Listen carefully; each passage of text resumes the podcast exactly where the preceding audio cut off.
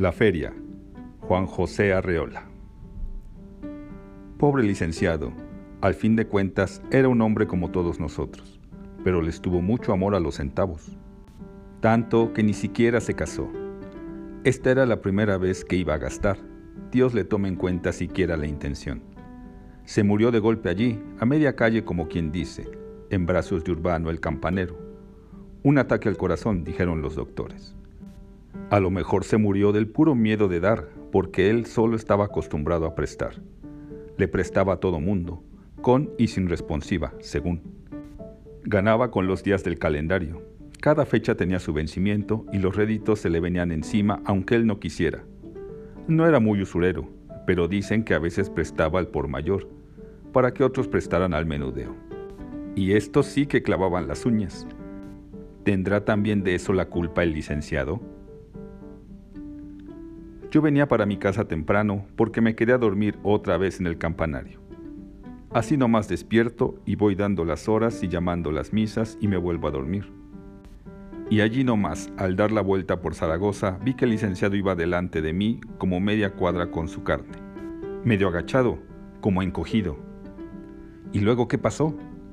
Lo vi como que se fue de boca, como que le dieron un empujón, pero no había nadie en la calle más que yo que lo iba alcanzando porque él caminaba despacito. Me arrimé a donde cayó y estaba boca abajo con pataleta. ¿Y tú qué hiciste? Me agaché y le di la vuelta, y al voltear la cabeza como que me vio a mí o como que veía el cielo, pero con los ojos bien empañados. Me miró degollado, ya en las últimas. ¿Y tú qué le dijiste? Miren, como que iba a conocerme, le dije, soy urbano. ¿Y él qué te dijo? Nada, nomás movió los labios como que iba a rezar. Yo entendí, espérense, déjenme acordarme. Yo entendí que dijo, ay mamá los toros. Y yo pensé, unos pintos y otros moros. Palabra, no vengo borracho. Allí se quedó. Luego vinieron este Huerta y este Hilario el carnicero, pero el licenciado ya estaba bien muerto allí con su carne que no la soltó. Hilario me dijo que me la llevara y yo me la llevé para almorzar. Era un pedazo de cuadril. Luego me preguntaron qué había pasado y yo les contesto que les estoy contando. ¿Sabe Vicentita? Yo creo que San Vicente no quiere que le doren el altar. Dicen que era un santo rete humilde. Pero si todos los altares de la parroquia ya están dorados, solo falta el suyo, y no hay que hacerlo menos. Deme un cuarto de pepena, pero de aquí. No, mejor de aquí, que está la tripa más gorda. A ver, déjeme ver de aquí. Antes de cortar el pedazo, el carnicero hizo la señal de la cruz en el aire, santiguándose con el cuchillo para bendecir la primera venta de la noche. ¿Sabe usted que el licenciado por poco y se muere aquí adentro? Yo no le noté nada, pero traía mucha prisa y no quería platicar como otras veces. Despácheme, despácheme, porque ya me voy. Y se salió casi corriendo con su pedazo de cuadril. Él siempre compraba cuadril, y no más caminó media cuadra. Cuando llamamos al señor cura y al doctor, ya estaba bien muerto. He optado por olvidarme de Tiachepa, por lo menos en mis apuntes.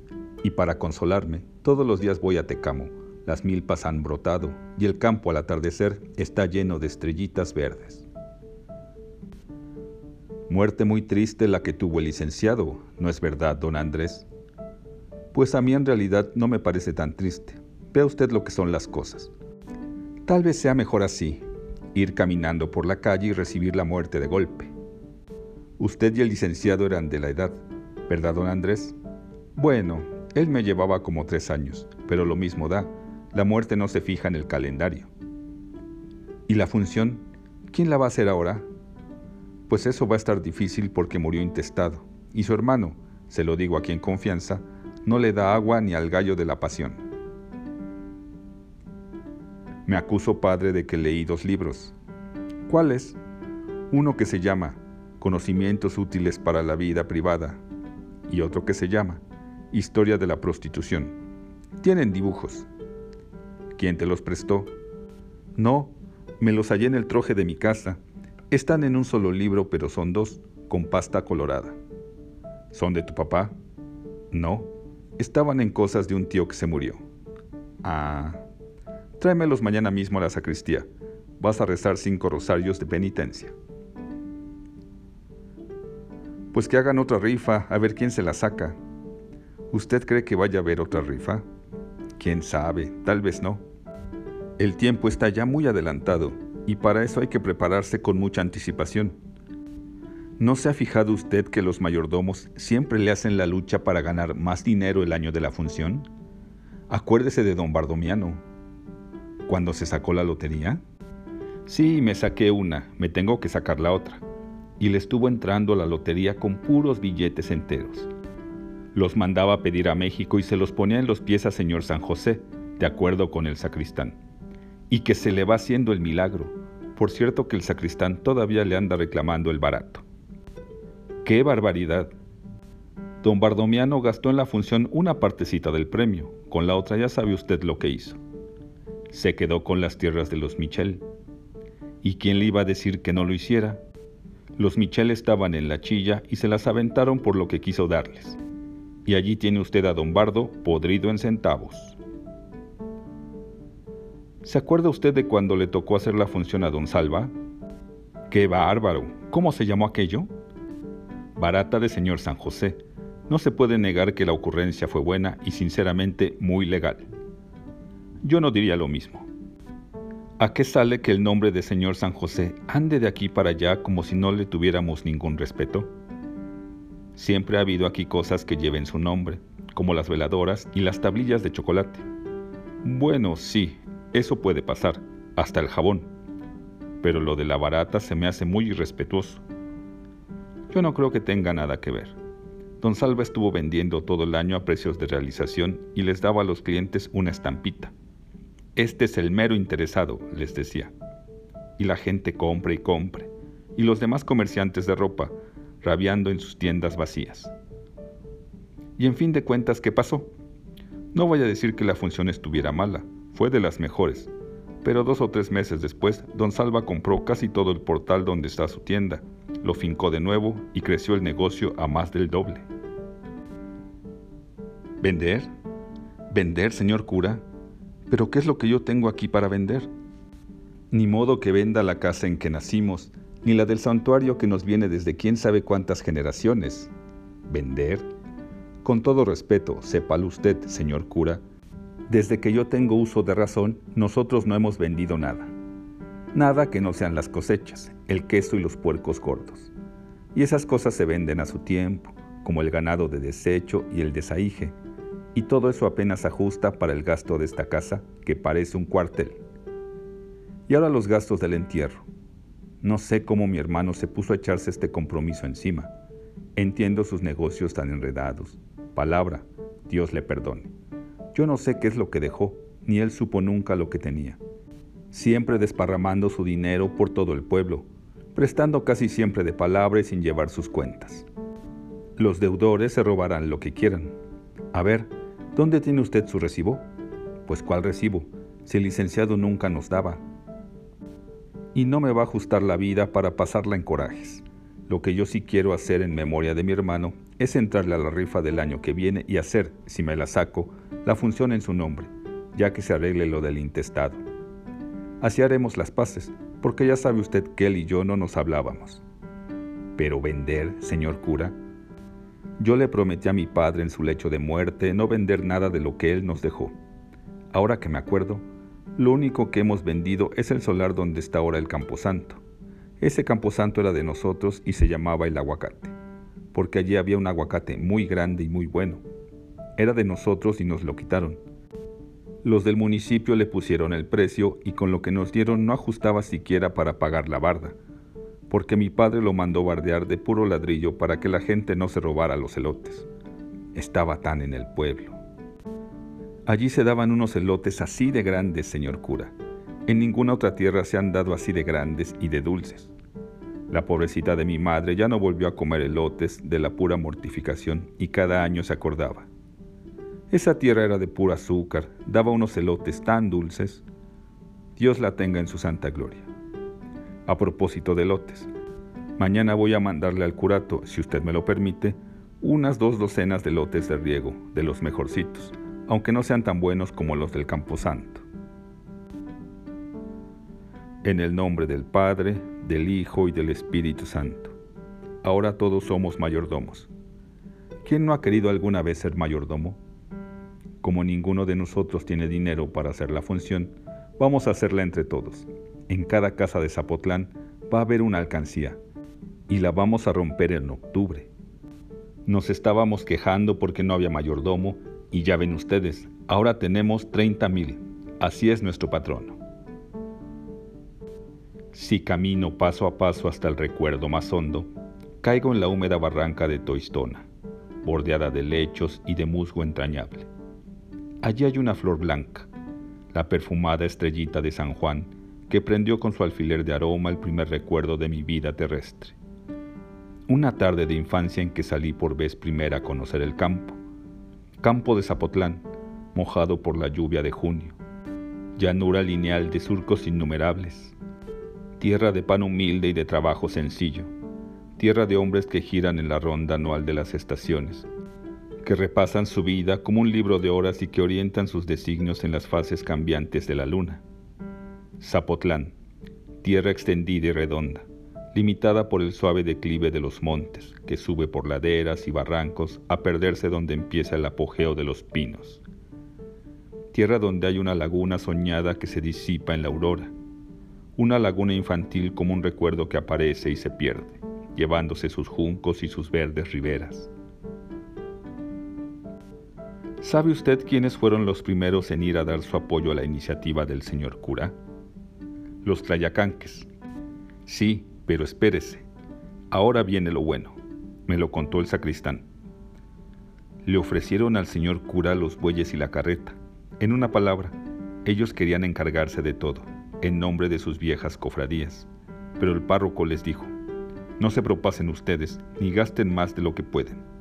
Acuérdense de su pleito que cuesta mucho dinero y más ahora que se murió el licenciado.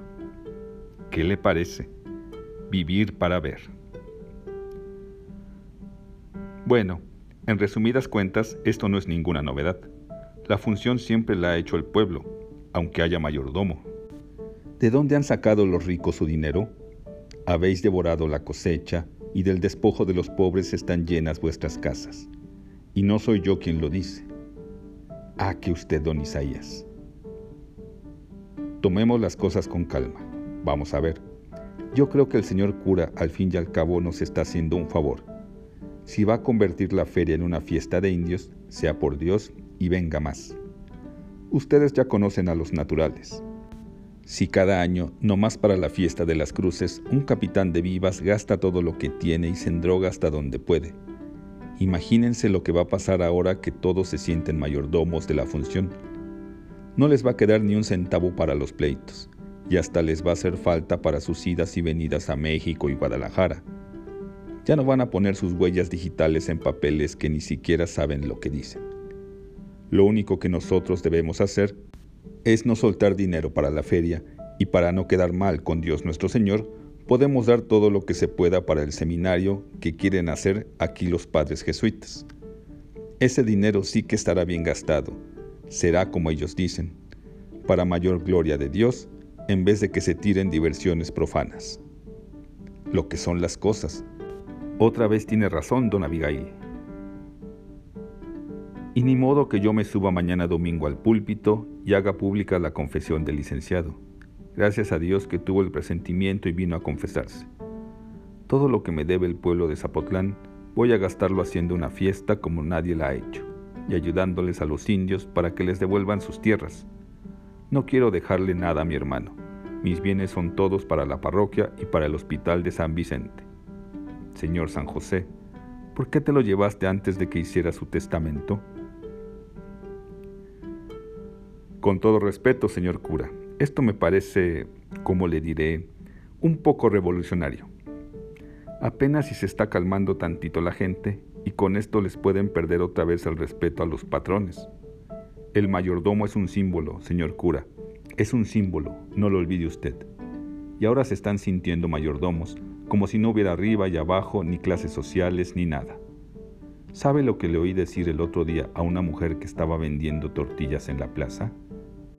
Le vamos a hacer a señor San José una función como no se le han hecho nunca toda esta bola de ricos muertos de hambre. Imagínese nomás. El señor cura juntó todo el dinero que tenía y se fue a ver a don Atilano, que seguía con las manos en la cintura, lleno de compromisos. Póngase a trabajar desde ahora mismo y lleve adelante los planes del licenciado. Aquí está para los gastos más urgentes. Necesitamos un castillo para cada día del novenario y el más grande que se le ocurra para el día de la función. Por lo que se refiere a los cohetes, haga todos los que pueda, principalmente de luces. Yo respondo. A don Terencio se le ocurrió el mismo día de la muerte del licenciado, pero dejó pasar un tiempo antes de publicarlo en su periódico. Algunos lectores se han acercado a nuestra redacción para sugerirnos la conveniencia de que se constituya una asociación de deudores del difunto mayordomo, cosa que hemos juzgado del mayor interés para los habitantes de este pueblo. Como es del dominio público, el señor licenciado jamás llevaba bien sus cuentas y casi nunca daba recibo por los pagos que se le hacían. Por lo tanto, todos temen ser víctimas de injusticias a la hora de hacer cuentas con los sucesores. Hay quienes hablan de que la Asociación de Deudores debería intentar ante las autoridades correspondientes una expropiación post-mortem de esos capitales y dejarlos a beneficio del pueblo. En esta forma, que el que no tenga que no pague, y el que tenga entregue su deuda a la propia asociación para obras de utilidad general. Es necesario despertar la conciencia pública de Zapotlán el Grande y evitar que los señores curas, con el pretexto de que la función va a hacerla este año el pueblo, se conviertan en herederos legítimos del ilustre desaparecido y se lleven el agua a su molino. En todo caso, el señor presidente municipal ha hecho muy bien en mandar sellar las puertas de la casa habitación del difunto, para evitar las visitas de los afligidos deudos.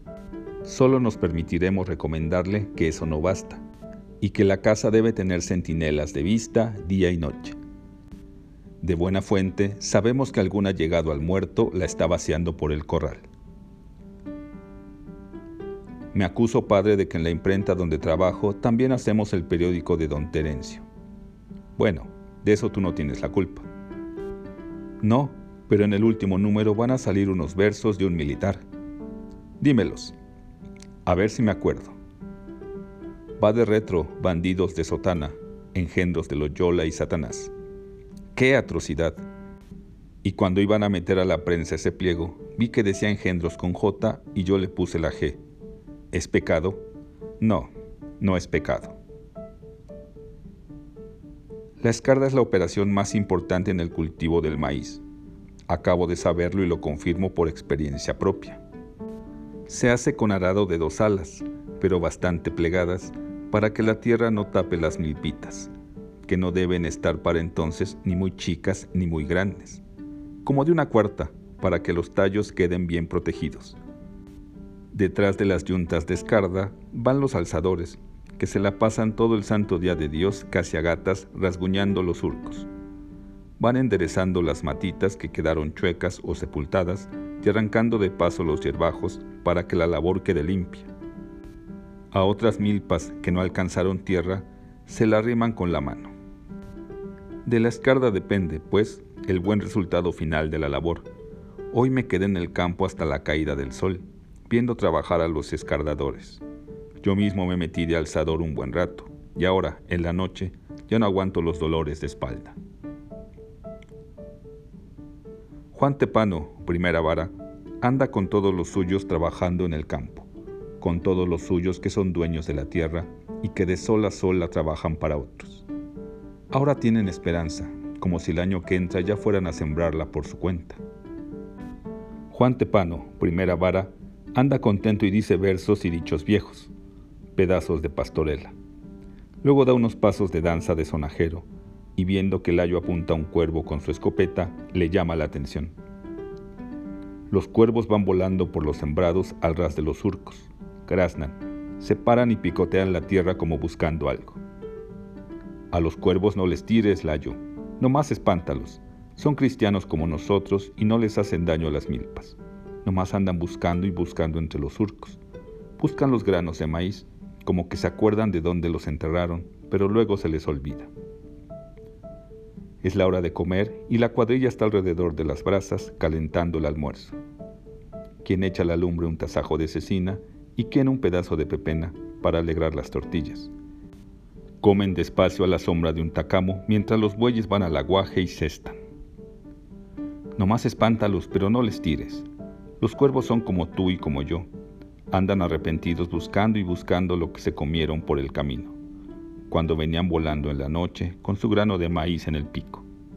Pobres, no tienen la culpa de haber caído en la tentación. Ustedes ya no se acuerdan, pero los cuervos trajeron otra vez el maíz a Zapotlán.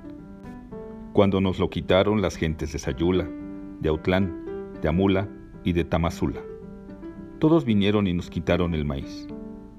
De pura envidia de que aquí se daba mejor que allá Aquí se da mejor que en todas partes y por eso nuestra tierra se llama Tlayolan, que quiere decir que el maíz nos da vida. Pero los vecinos nos hicieron guerra entre todos. Nos quitaron primero la sal y luego se llevaron la mazorca. Todas, sin dejarnos ya ni un grano para la siembra. Y nos cercaron el llano, guardando todos los puertos para que nadie pudiera pasar. Y entonces Tlayolan se llamó Zapotlan, porque ya no comíamos maíz, sino zapotes y chirimoyas, calabazas y mezquites. Andábamos descriados, ya sin fuerzas para la guerra, pero tuvimos un rey y su nahual era cuervo. Se hacía cuervo cuando quería, con los poderes antiguos de Topilzin y Ometecutli. Se hacía cuervo nuestro rey y se iba a volar sobre los sembrados ajenos, entre los cuervos de Sayula, de Autlán, de Amula y de Tamazula y veía que todos tenían el maíz que nos quitaron. Y como su nahual era cuervo, supo que los cuervos buscan y esconden las cosas. Y con los poderes antiguos de Topil Metecutli, nos enseñó a todos para que nos volviéramos cuervos. Y un año limpiamos las tierras, que todas estaban llenas de chayotillo, de garañona y capitaneja. Limpiamos y labramos la tierra como si tuviéramos maíz para sembrarla y cuando comenzaron las lluvias, ya para meterse el sol, nos hacíamos cuervos y nos íbamos volando para buscar el maíz que sembraban las gentes de Sayula, de Autlán, de Amula y de Tamazula. Volvíamos cada quien con su grano en el pico, a esconderlo en la tierra de Zapotlán. Pero como nos costaba mucho trabajo encontrar las semillas y todos teníamos ganas de comer maíz, nuestro rey cuervo dijo que los que tragaran el grano por el camino se quedarían ya de cuervos volando y graznando entre los surcos, buscando para siempre el maíz enterrado. Y muchos de nosotros no se aguantaron las ganas y se tragaron el grano en vez de sembrarlo en nuestra tierra, y ya no volvieron a ser hombres como nosotros.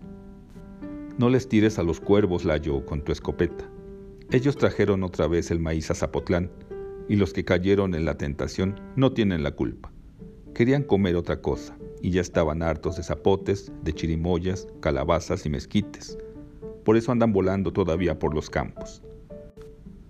Cuando vieron que nosotros cosechamos maíz sin sembrarlo, porque no teníamos semilla, y ellos sembraban y no se les daba, las gentes de Sayula, de Autlán y de Amula y de Tamazula hicieron la paz con nosotros y nos dejaron ir por la sal a las lagunas de Zacualco. Este año Juan Tepano, primera bala, Anda contento como si a él y a los suyos ya les hubieran devuelto la tierra. Canta pedazos del alabado y dice versos y dichos viejos. Da unos pasos de danza. A la hora de comer cuenta un cuento. Y al ver que un cuervo pasa graznando por encima de la lumbre apagada, dice riéndose con el filo de la mano sobre los ojos.